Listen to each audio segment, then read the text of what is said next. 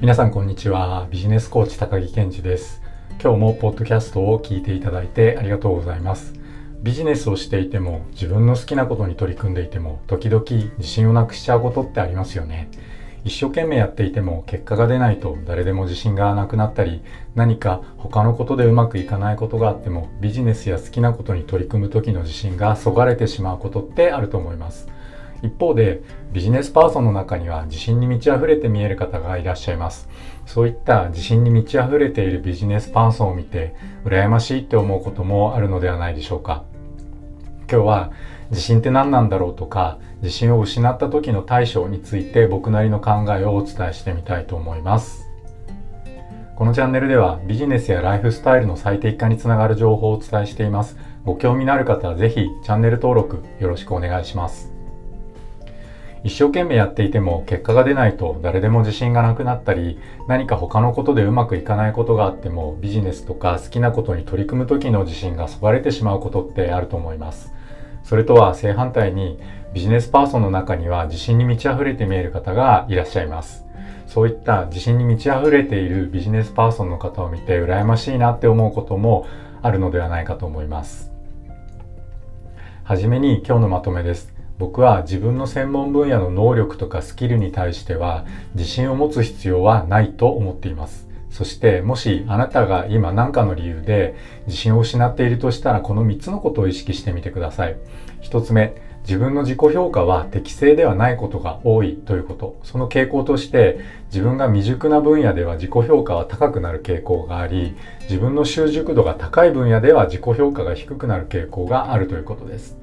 2つ目、微差を見るということ。慢心とかマンネリ化飽きるということを起こさないために必要なのは微差を見るということです。3つ目本当に自信を持つべきところはその分野における自分の能力とかスキルではなくってその分野に対する愛情とか熱意とか情熱なのではないか。僕はそんな風に思っています。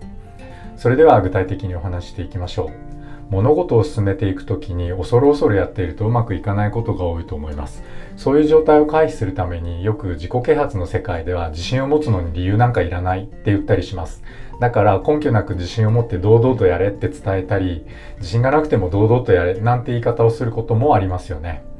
確かに僕自身も物事に取り組む時には毅然とした態度でいるのはとても大事だと思っています。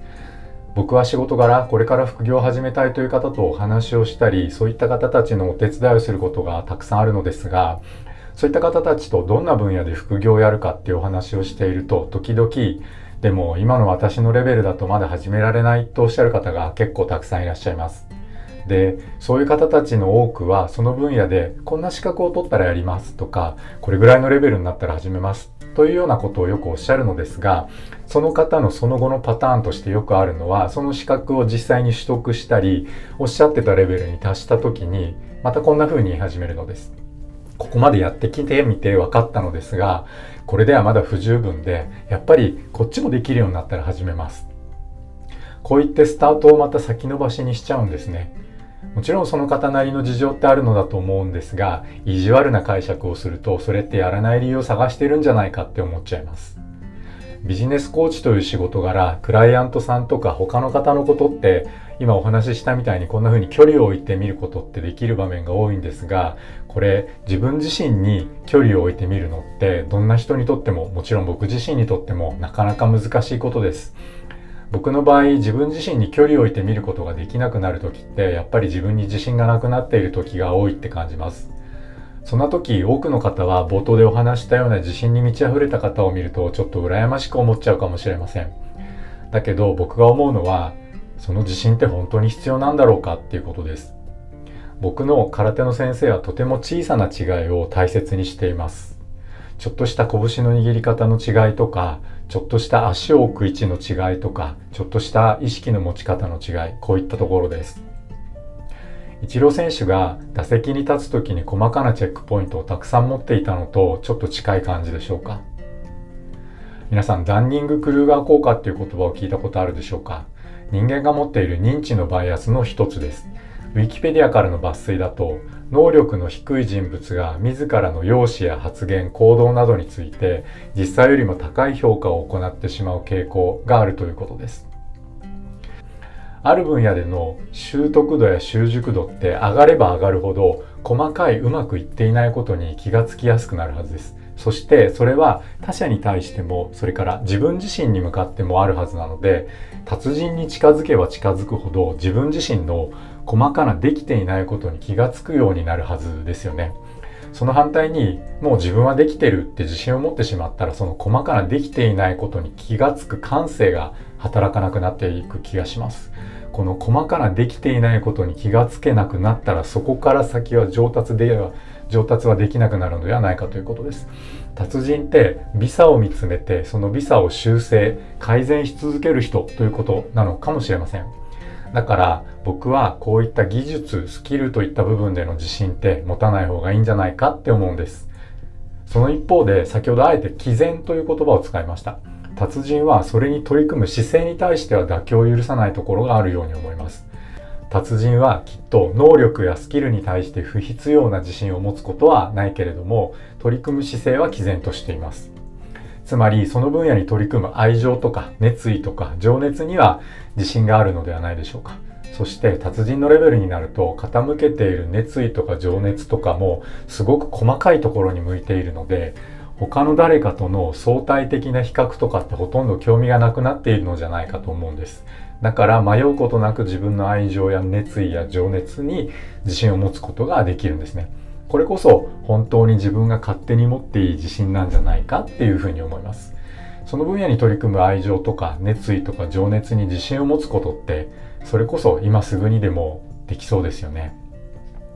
人間って何か新しいことを始めた時ってワクワク感もあるし学ぶことも多いのですごく楽しい気分になります。だけどある程度の期間続けているとだんだん新鮮さみたいなものがなくなってきてワクワクもしにくくなるし新しい発見の量も減ってきます。そこで自分なりの目標とかその時々の目標を持ってそれを達成することに取り組めているとその分野きっとずっと楽しいはずですね。先ほどの達人のお話で言えば何かの美差を埋めようとすることがここにあるのではないかというふうに思います。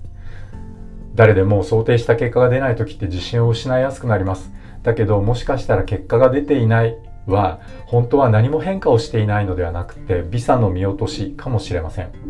美差を見つけて昨日よりも少し昨日より少しでも良くなるようにを繰り返す。